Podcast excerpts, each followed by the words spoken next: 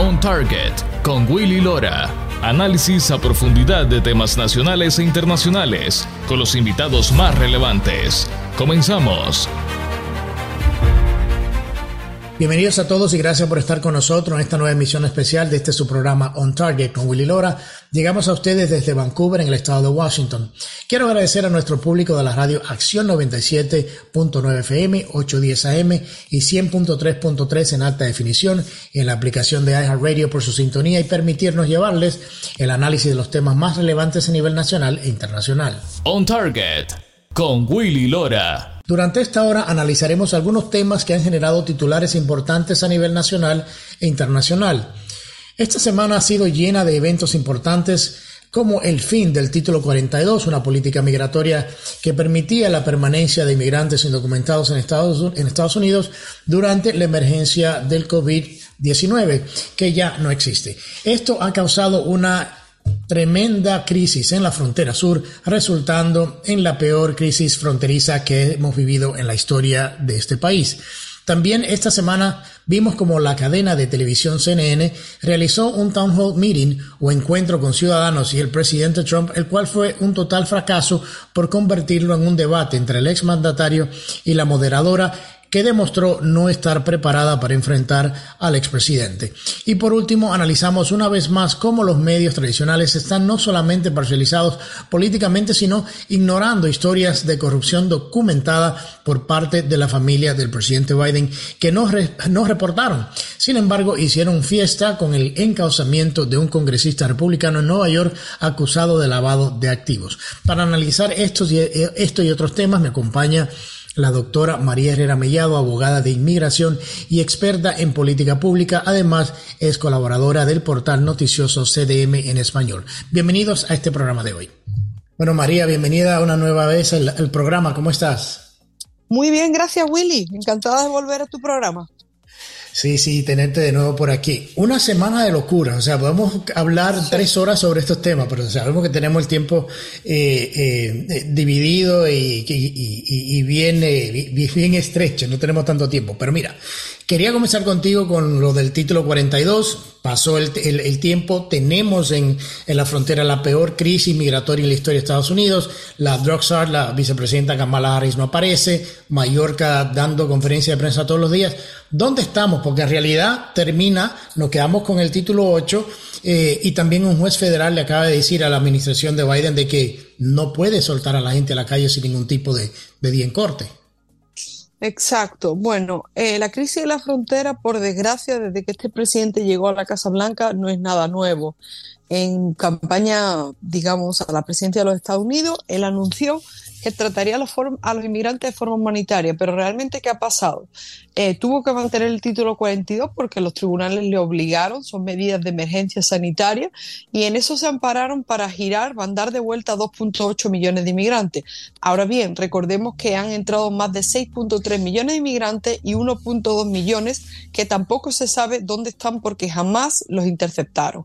Esto que ha dicho el juez de Florida es muy importante, puesto que una auditoría de CIPI reveló que a los inmigrantes se le había dejado de dar alien number y le daban las noticias para reportarse a ICE, la Policía de Inmigración, pero no eh, con un número de extranjeros y tampoco una información, digamos, actualizada para poder aparecer en corte. Entonces, todo lo que está haciendo esta administración eh, deja muchas dudas porque ha sido demandado por 25 estados, por la creación ese de ese parol eh, masivo, mensual, después la reunificación familiar para determinados eh, países, ciudadanos de países, y ahora ha vuelto a cambiar la normativa porque recordemos que hace unos días anunció que va a implementar una, una, medida muy parecida al tema que hizo ya Trump, que es decir, que tienes que pedir asilo en el primer país seguro.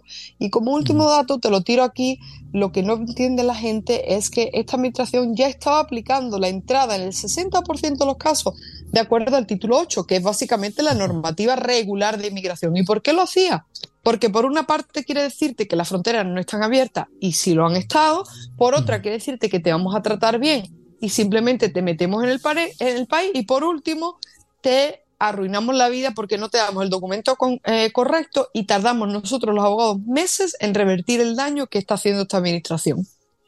Y estamos viendo y hemos visto en los últimos días que no solamente inmigrantes latinoamericanos están llegando a través de la frontera, mismo estamos viendo africanos, estamos viendo chinos, estamos viendo pakistaníes, o sea, la voz se, corrió bastante de que la, la, frontera se iba a sellar, como había estado abierta, se iba a sellar al, al término del título 42 y la administración uno le pregunta o se le preguntan en la conferencia de prensa sobre el tema de la misma seguridad y por qué le han permitido que no solamente inmigrantes de Latinoamérica están llegando, sino de todas partes del mundo, lo cual se convierte en un problema de seguridad nacional y ellos insisten de que la frontera es segura. No, la frontera no es segura puesto que ahí se comete un sinfín de delitos, las violaciones, la prostitución, tráfico, narcotráfico, en fin, la frontera no es segura y de hecho no tiene un control operacional, a diferencia de lo que dice Mallorca, el control operacional de la frontera lo tienen los traficantes de seres humanos, muchos de los inmigrantes que en ocasiones, por desgracia, hemos visto que intentan entrar por la fuerza en una avalancha. Y también recordemos que tenemos la crisis del fentalino, las metanfetaminas, yo no sé cuántos miles y miles de toneladas están entrando, por lo tanto eso que viene, una droga sintética que viene de China, aquí el control operacional de nuestra frontera o el control de nuestra frontera digámoslo, simple, no lo tenemos nosotros, los tienen las mafias, los tienen los narcotraficantes. Y por eso, pues les, interesa que haya un caos mayor para poder introducir eh, pues la droga y todo lo que es el trabajo forzado. Los republicanos en el Congreso pasaron una legislación que le llaman frontera segura, que son bien específicos en los pasos que se deben de tomar para asegurar la frontera para llevarlo eh, en cierta manera a crear o, trabajar en una reforma migratoria. No hubo, o sea, no existió o no existe o no existió en, la votación un solo votante demócrata apoyando una frontera segura. ¿Qué te quiere, qué te deja eso eh, dicho? O sea, ¿cómo tú ves eso en términos de dónde está el Partido Demócrata en buscar una solución a la seguridad fronteriza en vía a una reforma migratoria? No está, no está. El Partido Demócrata se perdió hace mucho tiempo, por no decir décadas, y no quieren hacer nada para defender la seguridad nacional, ni siquiera para defender a los Estados Unidos y el dinero del contribuyente. Ellos piensan que los republicanos son unos extremistas, a pesar de que los datos están ahí, un promedio de 250.000 inmigrantes entrando cada mes. Ellos piensan que si apoyan lo más mínimo, lo más mínimo, las propuestas del Partido Republicano, que les va a costar el cargo y en verdad esto se trata de una alta traición. Yo me pregunto si hay ONG demandando al gobierno y demandando a los legisladores y gobernadores conservadores que están intentando contener la inmigración ilegal, ¿dónde están más ONG y organizaciones conservadoras demandando a esta administración por alta traición? Lo cual llevaría a un juicio político y nos permitiría en impeachment sacar, por ejemplo, al secretario de Mallorca o la vicepresidenta Kamala Harris. La, inyección de inmigrantes indocumentados al estado de Texas ha sido, uh, o sea, increíble. Estos estados, el, gobernador de Texas ha enviado autobuses eh, con inmigrantes a ciudades como Chicago y eh, el, día de ayer creo que enviaron, llegaron unos autobuses a la casa de la vicepresidenta Kamala Harris en Washington, que es la SAR la famosa sala de inmigración que no ha hecho absolutamente nada en ese sentido, ahí ha sido muy criticada, y, lo, y vi un video en los que eh, líderes comunitarios negros en, el sur, sur de Chicago estaban criticando a la administración por la llegada de inmigrantes indocumentados a la ciudad porque le iban a, desplazar los trabajos, le iban a quitar los empleos, le iban a abaratar el costo de las viviendas. Entonces, ¿Cómo para los liberales o, la izquierda o, en, en, estas ciudades eh, es muy bien y no hay problema cuando eh, Texas tiene este problema de la, de la inmigración indocumentada, pero desde que le tocan sus intereses y llegan a esas ciudades, como vimos también en Martha's Vineyard, se convierten estos inmigrantes en un problema para ellos. Claro, porque son un problema, son un problema en el sentido de que drenan los recursos públicos, el dinero del contribuyente. Eh, esta semana venía yo conversando con varios colegas de lo que va a suponer, por ejemplo, a menos que, bueno, gracias a Dios que tenemos aquí el gobernador de Santi, lo que hubiera supuesto permitir que toda esta inmigración desordenada e ilegal entrase y viniese al estado, por ejemplo, de Florida, que iba a significar más tráfico en las calles, eh, que tuviésemos que pagar el, los gastos mm, sanitario de la, de la salud pública universal y gratuita para los inmigrantes que dicen o que van a pedir una protección internacional y, bueno, son una serie de factores, como tú bien dices, incluso la competencia laboral, digamos que es una competencia desleal porque no está en las mismas condiciones, pero hemos visto la respuesta del alcalde de Nueva York, Eric Adams, hemos visto inclusive la gobernadora de, Arizona, Katie Hobbs, diciendo que se necesitan más fondos. Y si ahora ellos son los que no tienen ningún problema en meter a los inmigrantes en autobuses y mandarlos para Canadá. El problema existe, pero los medios y este gobierno se han dado traza y modo para que hacerle creer a la gente que no les va a afectar. Y la realidad es que nos afecta a todos, seamos o no seamos estados fronterizos. Y lo grande de este tema es que cuando estuvo pasando mucho en Texas y no estaban llegando a estas otras ciudades, el problema era el racismo en contra de los inmigrantes indocumentados. Sí, sí, claro, Pero ahora cuando los afroamericanos en Chicago se han comenzado a quejar y en Washington de la llegada de los inmigrantes, entonces ahora no es, no es racismo por ellos, de, por parte de ellos. Claro, entonces sí que existe una doble moral en cuanto a ese sentido. Por supuesto, pero tenemos una vicepresidenta que lo único que levanta la, la, la bandera es cuando ella dice que existe un supuesto racismo o cuando se infringen los derechos de las mujeres, lo cual es falso también. Esta border SAR, esta SAR de la frontera, seguro te, te apuesto a que ha trabajado menos que la zarina esa de las ratas de Nueva York que, que nombraron, ¿no? Para controlar a las ratas, pues esa persona ha hecho más que Kamala Harris, porque Kamala Harris ha ido solamente una vez a la frontera para encontrarse con tres menores hondureñas y hacerse el photo op, ¿no? La, la, foto y vender la imagen, pero esta mujer nunca le ha importado la frontera. Es más, en esa crisis fronteriza se fue a Ucrania y se fue a Europa a darse un viaje por todo lo alto, porque para esto esa señora está muy bien. Vamos a ver lo que, lo que pasa, pero esto no tiene solución. Y ella dice, dijo en una entrevista, casualmente me acuerdo, a Univision le dijo que ella estaba tan preocupada por el tema que había ido a, su primer viaje eh, al exterior, fue a Guatemala para reunirse eh, con, con Yamatei, el presidente, para ver de, de, primera mano el problema. Pero todos sabemos, y tú hablaste con el presidente Yamatei, de que no solamente no había problema, no le interesó ni volvió a llamarle para hablar sobre el tema que no, que no, que estos son los neomarxistas, que estos son los que se preocupan simplemente por introducir un plan ideológico y un plan perverso para amputar los órganos vitales de los niños sin consentimiento de los padres, para apoyar el aborto hasta el noveno mes, para financiar guerras en las que no deberíamos de estar, vamos, eh, financiando y todo lo que a ellos les da la gana, el homosexualismo, los ataques a la familia, perseguir a los católicos, en fin, es triste lo que estamos viviendo, pero en esto se ha convertido los Estados Unidos de América con la administración de Joe Biden. Vamos a nuestra primera pausa. Al regresar hablamos con María sobre política pública y el Town Hall de la cadena CNN. Ya regresamos con más después de la pausa. On Target con Willy Lora. Periodismo auténtico y objetivo. Ya regresamos.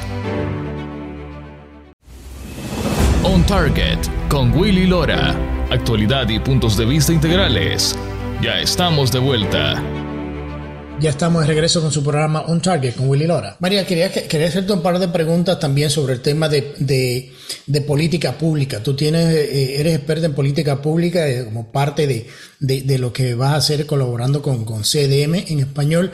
Eh, y es en referencia al famoso town hall meeting que hizo CNN con el expresidente Trump esta semana, lo cual le salió completamente desastroso para la cadena y, aprovechado muy bien por el, por el expresidente Trump.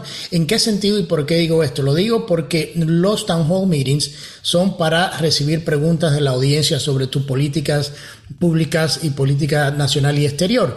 Y la cadena se fue, se abogó en atacarlo y en un debate sobre temas como enero 16 y las elecciones del 2020. En términos de política pública, ¿cómo viste tú el trabajo que hizo el presidente Trump explicando cómo podría resolver estos problemas que enfrenta la nación? Hombre, es un presidente que tiene mucha experiencia en, en, esos cuatro años de mandato porque sufrió muchísimas crisis y también es cierto que se le hicieron juicios políticos. Entonces, yo creo que Donald Trump, eh, recordemos que ambos lo pudimos, preparamos una entrevista y lo puede entrevistar en, Miami. Yo creo que es un hombre inteligente, un hombre de negocio, un hombre que no le gusta perder tiempo ni dinero y desde luego parece que esta cadena, a pesar de los ratings, ¿no? el declive que va en la audiencia, pues no tiene otra cosa que seguir preguntando por cosas que ya si tú le preguntas al ciudadano promedio a pie, la gente no recuerda el 6 de enero. Y si lo recuerda es porque estamos viendo sentencias increíbles, como 20 años de cárcel a una persona que no estuvo ni en Washington, D.C. el día del Capitolio. Trump siguió defendiendo que lo que se dio cita en Washington, D.C. fueron personas energéticas, personas que querían defender la nación. Y tiene también mucha razón, claro, hubo gente que entró porque estaban enfadados, pero también hemos, hemos visto vídeos donde la policía del Capitolio le dejaba entrar. Trump sabe lo que necesita esta nación porque tiene muy buenos asesores, porque sufre, al igual que nosotros, lo que estamos viendo, la pérdida, la caída en la bolsa, el cierre de banco, el, digamos, el incremento en el precio de la hipoteca, los intereses en las tarjetas de crédito. Es que a mí lo que me parece increíble, Willy, es que tú vayas a un programa y he ido como cuatro o cinco en las últimas tres semanas y los demócratas te siguen diciendo que la economía va bien, que vamos creciendo, eso no es un problema. Y luego pasan a la inmigración, eso tampoco le, le importa al ciudadano. Entonces, ¿qué me estás contando? Que lo que le importa al ciudadano es que el 6 de enero del año 2020 tres o cuatro monos o diez mil monos entraron a sentarse al escritorio de Nancy Pelosi. Oiga, lo que es una falta de respeto al ciudadano de a pie que no llega a final de mes, que ve como además tiene que, enfrentarse y subsidiar la educación de los niños menores que no saben ni quiénes son, ni si son inclusive explotados. Esos son los temas que le importan. Y por supuesto ellos lo hacen todo alrededor de, de, temas que no, que no, que a la gente ya, ya, la gente pasó página.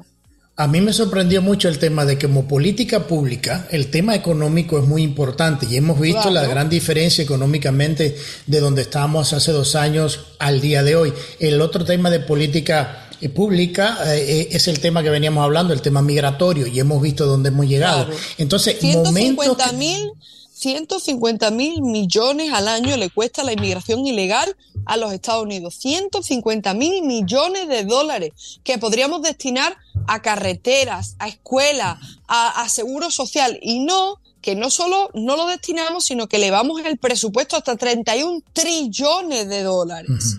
Que es algo que también él dijo en, la, en el Town Hall Meeting cuando habló de la guerra de Ucrania, que se le quiso acorralar en la pared, en una, en una esquina en la pared, para que él dijera a favor de quién estaba. Y él fue muy claro en decir que estaba a favor de que la gente se salvara y que no se siguieran matando gente y que podía resolver ese tema en, en 24 horas. Entonces yo creo que eh, el tema de política pública y política exterior de la manera que se manejó en ese debate fue muy preocupante porque, como te digo, es una oportunidad para que el presidente o el aspirante a la presidencia, en este caso el, el expresidente Trump, pueda conversar con los votantes de esas políticas públicas eh, que él presenta para lidiar con estos problemas que vive la nación. Pero sin embargo, eso no fue lo que se vio.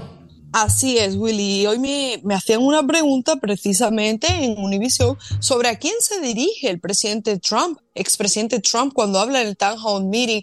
Y yo le digo a la ciudadanía estadounidense. Y los demócratas dicen no, al ala radical de los magas. Pero vamos a ver, el presidente no gobernó para, para 350 millones de personas. No, no somos todos víctimas de la nefasta gestión del presidente Biden. ¿Tú qué te crees? ¿Que un demócrata va a seguir apoyando que no pueda ahorrar, no pueda irse de vacaciones, no le pueda pagar el summer camp a su hijo porque Joe Biden le gusta tomar helado e irse a visitar Irlanda cuando Irlanda Mire, el tema de Irlanda no está ni en la política de agenda, de, en la agenda de política exterior de la Unión Europea. Ucrania también, los europeos te dicen, Ucrania no es parte de la OTAN. Y tenemos, perdona que te diga, a este hombre que yo no sé en qué mundo vive y evidentemente que no está en sus cabales, yéndose a Irlanda, metiendo en el avión presidencial y llevándose a su hijo investigado por, eh, digamos, por un fraude colosal hasta se le, en su día, se le acusó de tener pornografía infantil en su ordenador.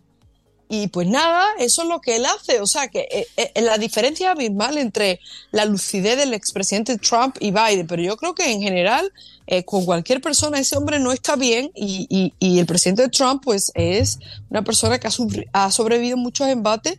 Y nada, pues siguen intentando tumbarlo. Pero como dijo el abogado Enrique Tarrío el otro día, cuando lo sentenciaron a una persona que no estaba ni siquiera en Washington DC, dijeron, este juicio, esta sentencia no es contra Enrique Tarrío, miembro del, grupo Proud Boys. es contra Donald Trump, van contra Donald Trump y están montando un caso, porque en eso son expertos los demócratas, en montar un caso ficticio, pero no importa, tardarán 5 o 10 años, pero acabarán por meter a todo el mundo en la cárcel que no piense como ellos, porque esto es en la máquina totalitaria en pleno esplendor.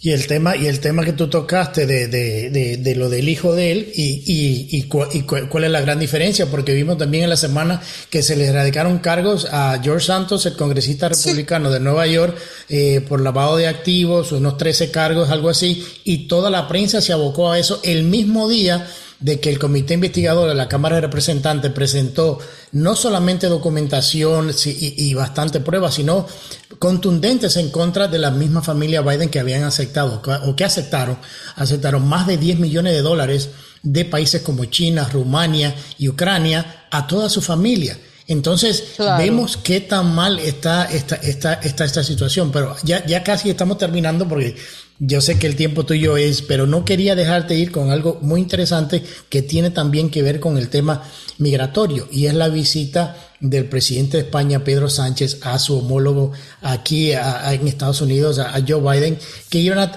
para tratar temas de Ucrania y, demás, pero específicamente el tema de enviar inmigrantes indocumentados a España. España ya tiene un problema grave de la, de la inmigración indocumentada, que ya lo hemos conversado en otros programas, y ahora se pretende el presidente Sánchez importar inmigrantes, más inmigrantes a España para ayudar a, a Joe Biden. O sea, yo lo, yo lo veía como, digo, pero, o sea, estaba tratando de buscarle un poco de lógica a, esa, a esa relación o, a querer importar entonces ahora inmigrantes. ¿Qué habrá detrás de todo eso? O sea, ¿qué favor le estará pagando eh, Joe Biden o qué buscará Pedro Sánchez con esto?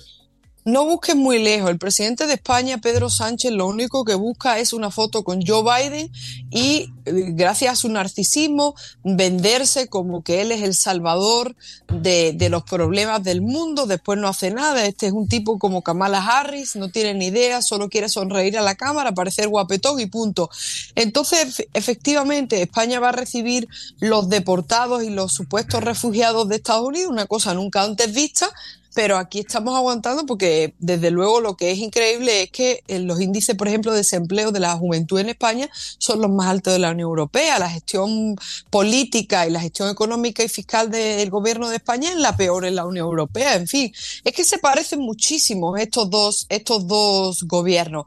Pero bueno, Willy, podríamos hablar largo y tendido. Solamente te digo que la semana que viene me voy a México, gracias a Dios, entre comillas voy a presentar mi libro, me voy con el doctor Miklos Luca y me tomaré una margarita en nombre tuyo para olvidar las penas, porque eh, yo creo que se vive hoy en día mejor en esos países que aquí, déjame decirte. Sí, sí, sí, no, pero antes que te vayas, quiero que me digas un poquito del libro, porque ese libro la gente tiene que comprarlo porque está muy interesante. Explícalo ahí rapidito, sé que no tiene mucho tiempo, ¿de qué se trata este libro? El libro es eh, un libro que hemos redactado con un colega, Antonio Moreno Ruiz, historiador especializado en la historia de España en las Américas. Ambos, justamente antes de la pandemia, hablamos y dijimos, vamos a hacer, vamos a explicar lo que es el fenómeno Vox y por qué ha tenido éxito en España. Y la idea es que el lector entienda por qué un movimiento patriótico, pro vida, pro familia, pro, eh, digamos, eh, cultura, tradición, historia, ha tenido éxito en España y eso realmente es lo que necesita, por ejemplo, un país como México. Por eso vamos a México. Cuando tú le explicas, le preguntas al mexicano cuál es el problema más importante que tiene México a día de hoy, te dice la ausencia de identidad nacional. Cuando tú hablas con el peruano, problema de los problemas más graves, el indigenismo, es decir, cómo han limpiado y, digamos, y han vendido la leyenda negra. Entonces nosotros nos hemos aventurado en esto Arrancamos en Zacatecas el 20 de mayo y vamos a intentar vender muchos libros y educar a la gente para que no nos sigan básicamente tachando de fascistas, nacionalistas, ultraderechistas, porque no lo somos, somos gente que lo único que queremos es poder vivir en libertad y con dignidad. María Herrera Mellado, mi amiga doctora, eh, abogada, especialista en política pública y migratoria, también miembro, colaboradora de CDM en español. Muchísimas gracias por tu tiempo. O sea, sé que nos pasamos un ratito, pero siempre es muy importante conversar contigo y, tener, y tenerte en el programa. Así que muchísimas gracias y mucha suerte con la gira en México y con el libro. Muchísimas gracias a ti, Willy. Hasta pronto. Vamos a nuestra última pausa. Al regresar, hago una reflexión sobre el doble estándar en el sistema judicial del país y la complicidad de los medios. Ya regresamos con nuestro último segmento. No se vayan, quédense con nosotros. On Target con Willy Lora. Periodismo auténtico y objetivo. Ya regresamos. On Target con Willy Lora. Actualidad y puntos de vista integrales. Ya estamos de vuelta. Ya estamos de regreso con nuestra última parte de este programa especial On Target con Willy Lora. Si ahora en este último segmento del programa quiero hacer una, reflexión de esta semana eh, de dos eventos importantes que pasaron, uh, que básicamente de uno de ellos van a saber porque se reportó en, todos, en todas partes, eh, hubo reportes en todos los medios, y del otro hubo un silencio completo, por excepción de uno o dos medios, de dos eventos que tienen mucha importancia con el tema de la corrupción política en los Estados Unidos. Y, esta reflexión es básicamente para entender ah, la parcialización de los medios y el papel que están jugando en la censura de información importante, no solamente para Estados Unidos, sino también ah, para el resto del mundo. Ah, uno de estos casos, y ambos salieron el mismo día miércoles de la semana, el caso que van a encontrar en los medios que estuvo reportado en todas partes, es el caso del congresista republicano de Nueva York, George Santos, que eh, famosamente se le ha reconocido en los medios por una persona que mintió en su currículum para eh, eh, correr para congresista en, esa ciudad y ganó las elecciones y después que ganó, las elecciones se descubrieron, se descubrieron muchas cosas por la cual este congresista había mentido. Algo que no sorprendió mucho a mucha gente al principio porque parte de, del trabajo o, de, o no solamente del trabajo sino de la historia de los políticos es, es su, su problema con la honestidad. Entonces yo creo que eso no le tomó mucho de sorpresa a la gente, pero sí le tomó de sorpresa las acusaciones que, que se hicieron de eh, que había lavado de dinero, que había utilizado dineros para su eh, manejo de su vida personal y, demás. Y eso terminó el miércoles eh, después de una investigación de unos cuatro o cinco meses por parte del Departamento de Justicia en tres cargos criminales que se le hacen a este congresista, el cual dice no solamente que se declaró, o sea, él se arrestó y se llevó a la corte, se le hizo una fianza de medio millón de dólares y de se declaró no culpable, dice que no va a renunciar al Congreso y que va a pelear los cargos como cualquiera, cualquier acusación que se le hace, eh, la gente tiene el derecho a defenderse. Ese, hasta, hasta ese punto llega ese caso. ¿Cuál es la diferencia? Que todos los medios se aborcaron a este caso, eh, lo cubrieron o sea, completamente el día completo, e inundaron las redes, se inundaron los canales de televisión más importantes de Estados Unidos con esa historia. Al mismo tiempo, esa mañana, el comité investigador de la Cámara de Representantes de Estados Unidos anunciaba en una conferencia de prensa unos hallazgos importantísimos y la revelación de documentos que en cierta manera y alegadamente linkean o unen o, relacionan a la familia Biden, del presidente actual, con, en una trama de corrupción y de lavado de activos por más de 10 millones de dólares. Esta conferencia de prensa se llevó a cabo en el Capitolio y muy poco seguramente la habrán visto porque los medios no se interesaron en cubrirlo. Y es una, una acusación muy importante y muy peligrosa porque pone en tela de juicio la capacidad del presidente no solo de manejar su política exterior sin ninguna, sin ninguna, eh, sin ningún problema o sin, eh, o sin ninguna, eh, o sea, sin ninguna culpa de nada o sin, ninguna acusación de nada. En este sentido, mucho de lo que se venía comentando sobre el presidente y de la manera que cuando vicepresidente su nombre fue usado por parte de su hijo, viene ahora a coalición. La explosiva es hay nueva evidencia eh, de lo asombrosa, de, lo asombroso de este entramado de corrupción de la familia Biden. O sea, las supuestas acciones de Joe Biden pueden elevarse a nivel de, un, un, delito impugnable o un juicio político. O sea, la magnitud de lo que se describe en, la, en la, denuncia hecha por el, por el comité de, por parte de, o sea, por el comité de, de, estas, de estos actos supuestamente de corrupción de la familia Biden, eh, solo pueden describirse como impresionantes. O sea, leyendo, si tienen la oportunidad de leer eh, eh, los cargos y las acusaciones que hace este comité, este comité son, son muy importantes. También es profundamente alarmante si los frutos de la investigación del, presidente del comité de la Cámara, James Comer, son exactamente lo que parecen ser. O sea, es posible que Joe Biden haya puesto en peligro la seguridad de la nación, eh, según ellos, al vender a Estados Unidos por dinero en efectivo, o sea, un, entramado de lavado eh, de más de 10 millones de dólares. Ah, estos documentos muestran que esta cantidad de dinero extranjero se fluyó como, un río, dicen ellos, hacia más de 20 empresas eh, ficticias y LLC creadas ah, para el beneficio financiero de los Biden dijo el, presidente de este comité investigador.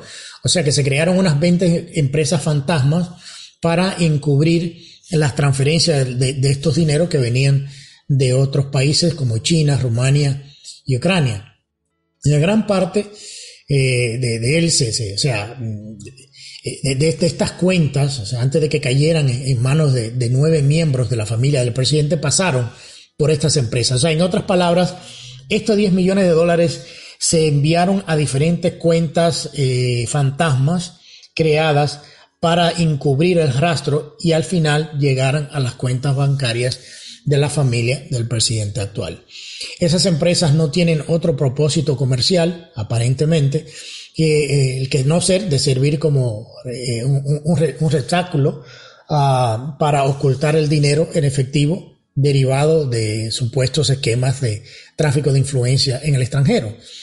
Según el presidente de, esta Cámara, de, este comité investigador, la evidencia incriminatoria proviene de miles de registros bancarios, transferencias electrónicas contenidas en más de 170 informes de actividades sospechosas eh, que fueron marcadas o marcados por los bancos y enviados a la División Criminal del Departamento del Tesoro. O sea, esto no es una acusación que viene de un partido político por ser el partido político, sino es una acusación que viene de los informes que le envían los bancos al Departamento del Tesoro señalando transacciones que son cuestionables.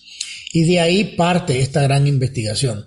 La administración de Biden se negó hasta ahora la Casa Blanca o la administración o, su familia se ha negado a revelar esos registros hasta que el comité recientemente le forzó la mano. O sea, todavía hay más documentos, según el secretario, el presidente de la comisión, por examinar lo que sugiere que la especulación de Biden sobre, o sea, podría ser, podría que se supere, o sea, lo que se cree que esta, esta, estos dineros superen la cantidad de los 10 millones que se han reportado. O sea, creo que según ellos van a encontrar muchos más millones de dólares eh, en la, en la, dentro de esta investigación que no ha terminado. En Washington, como ustedes saben, donde la corrupción y los sobornos son endémicos, los Biden parecen haberlo llevado a alturas eh, o a unos niveles que no conocíamos antes. O sea, si bien la codicia, a lo mejor probablemente fue el motivo, el ocultamiento fue la clave del éxito. Porque en, solo un acuerdo, más de un millón de dólares envueltos en 16 transferencias bancarias diferentes se realizaron a través de cinco cuentas ah, también de, bancos diferentes antes de que los fondos finalmente llegaran a manos eh, de la familia Biden. Esta y otras transacciones estaban bien escondidas. O sea, es, eh, aparentemente, según dice el presidente de, de, esta, de este comité, era una, red de engaño y corrupción. Eh, y, es, y, es, algo que, que, tiene muy preocupado a otros miembros del, del, Congreso, como el representante Byron Daniels, quien, quien fue, eh, fue muy claro en llamarle esto una red de corrupción. O sea, siempre ha sido un error pensar que estos negocios turbios nunca ocurrieron, o sea, según Joe Biden, eh, que cuando él estaba a cargo, él decía que no, que esto nunca había, pasado. O sea, el comité descubrió que se realizó una cantidad asombrosa de transferencias electrónicas cuando el presidente Biden, en ese momento eh, vicepresidente, se desempeñaba, no sé, cuando se desempeñaba de vicepresidente. O sea, no es casualidad que las fuentes de dinero provinieran de los mismos países sobre los que el vicepresidente ejerciera control sobre las decisiones políticas en el exterior en ese momento. O sea, ¿qué estaban comprando? O sea, ¿qué se compraba con este dinero? O sea, más concretamente, ¿qué venían o qué vendían los Biden? ¿Acceso? Eh, así como promesas de influencia, o sea, futura, eh, que beneficiaran a los adversarios de Estados Unidos. Esas son de las preguntas importantes que se están haciendo en torno a este caso. O sea, una respuesta parcial puede residir en un documento específico que, que, que el presidente de, de, de, la, de la comisión investigadora, busca del FBI. Busca del FBI. O sea, un, un denunciante creíble, un soplón, como le dicen creíble, informó al comité eh, que el registro no calificado describe un esquema criminal que involucra al entonces vicepresidente Biden, un ciudadano extranjero, en el intercambio de dinero por decisiones políticas, lo cual es, es muy peligroso y es penado por la ley.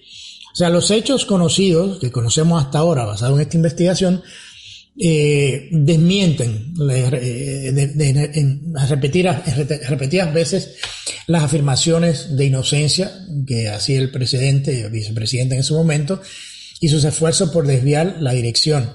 Sostiene que, que no sabía nada sobre las nefastas actividades de su hijo, sin embargo, los registros de visitas prueban que los socios y clientes de Hunter Biden visitaron a su padre en la Casa Blanca más de 80 veces cuando era vicepresidente. Además, el presidente actual, en ese momento vicepresidente, dijo públicamente que él no, no tenía ningún tipo de relación ni sabía nada de los negocios de sus hijos cuando ya salieron a la luz pública fotografías del mismo presidente actual, en ese momento vicepresidente, con socios de su hijo. Ya. Hay que entender que Biden también insiste, eh, también que, que su familia nunca tomó dinero de China, pero los registros recientemente revelados por este comité muestran que los Biden depositaron aproximadamente, o sea, que les depositaron 6 millones eh, de dólares de solo uno de los copiosos acuerdos con agentes de Beijing que tenían estrechos vínculos con el Partido Comunista Chino y su aparato de inteligencia, citando las políticas blandas de China del presidente, el eh, Comer, el, congresista, ha establecido un nexo con el, el manejo cuestionable de Biden del COVID-19, de la empresa TikTok, del globo espía el robo de la propiedad intelectual y la manipulación de moneda estadounidense por parte de China. Quizás esto explique eh, su absoluta indiferencia y ninguna acción significativa para proteger los intereses de Estados Unidos. La nueva evidencia explosiva parece confirmar lo que se sospechaba desde hace mucho tiempo. O sea, Joe Biden y su familia explotaron agresivamente su cargo político para otorgar beneficios y favores a entidades o gobiernos extranjeros a cambio de dinero. Ah, si esto se hizo en, detrimento a los intereses del país o como nación, eh, como seguramente es lo que aparenta según los documentos, estos esquemas bien podrían constituir una variedad de delitos que incluyen el soborno, el fraude y las violaciones graves de la ley de prácticas corruptas en el extranjero, el uso de múltiples eh, cuentas para ocultar actividades en efectivo calificaría a esto como un lavado de dinero.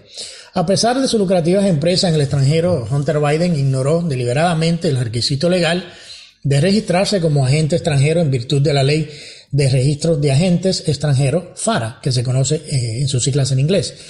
Por sus propios correos electrónicos muestran que tenía la intención de evadir el cumplimiento de, de estas regulaciones, como explicó el ex fiscal federal Andrew McCarthy. Tal falla haría que sus transacciones fueran ilegales según la ley. Más allá de los delitos identificados en virtud de los estatus federales, las acciones de Joe Biden pueden alcanzar el nivel de un delito susceptible a juicio político. La Constitución de los Estados Unidos establece específicamente que un presidente puede ser destituido por traición y soborno. Ambos se aplicarían si las acusaciones en su contra son ciertas y están respaldadas por pruebas creíble. El, rastro del dinero eh, descubierto hasta ahora es una acusación condenatoria de, corrupción al más alto nivel de gobierno. Eh, del actual gobierno, que es básicamente el presidente actual. Quería hacer esta reflexión porque tenemos que entender, y por eso puse al principio de, la, de, de este segmento, el caso de ese congresista que mintió y que ahora está siendo investigado y que el FBI le abrió un caso, el Departamento de Justicia lo, lo arrestaron, está libre, todos los medios se abocaron. Y si ponemos en comparación, porque lo que están acusando a este congresista de Nueva York es de lavar unos 750 mil dólares.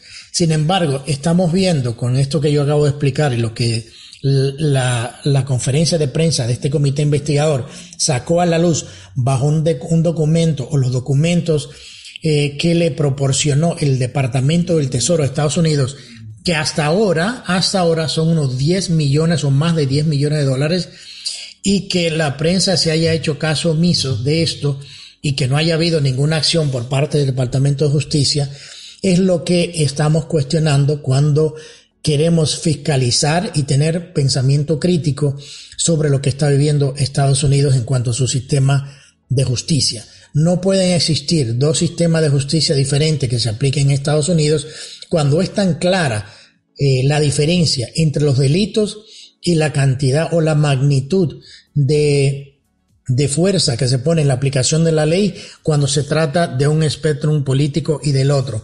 Recordemos que al expresidente Trump se le juzgó políticamente y se le hizo una investigación de casi cuatro años con millones de dólares gastados con una acusación que desde el primer momento todos sabían que era un documento falso financiado por la campaña de la ex secretaria de Estado Hillary Clinton en su momento y ese documento se paseó por todos los medios de comunicación y se le hizo pensar a la gente de que el expresidente Trump era un agente ruso, cuando en realidad las conversaciones que estaba teniendo el gobierno de Rusia la estaba teniendo con la campaña de Hillary Clinton. Entonces, por eso tenemos que pensar que cuando hablamos de que existen una doble, un doble estándar en la justicia de Estados Unidos hay que entender muy claro y por dónde vienen las cosas. No es posible porque si esto, eso, si esto sucediera en cualquier otro país del mundo, hubiese sido un escándalo mediático que la familia de un presidente tuviese y haya recibido, o sus, nietos, sus nietas, que son niños pequeños, recibido miles y miles de dólares ¿Bajo qué beneficio? ¿Qué beneficio le traía las nietas de Joe Biden al gobierno chino, al, ucraniano o al de Rumania? O sea, yo creo que hay que estar claro y que hay que cuestionar esta, esta manera de cómo la justicia en Estados Unidos se está manejando bajo esta administración, algo que no, no habíamos visto nunca. Se sospechaba, pero de lo que hemos visto y lo que se espera que salga según estas otras investigaciones son muy preocupantes. Bueno, llegamos al final de este programa especial en donde analizamos la mayor crisis migratoria en la frontera sur de Estados Unidos, el vencimiento del título 42 que se había puesto como alivio durante la pandemia, forzando a la administración Biden a implementar las políticas del expresidente Trump. También analizamos los temas de política pública durante el town hall de la cadena CNN con el presidente Trump, que terminó siendo un desastre para la cadena.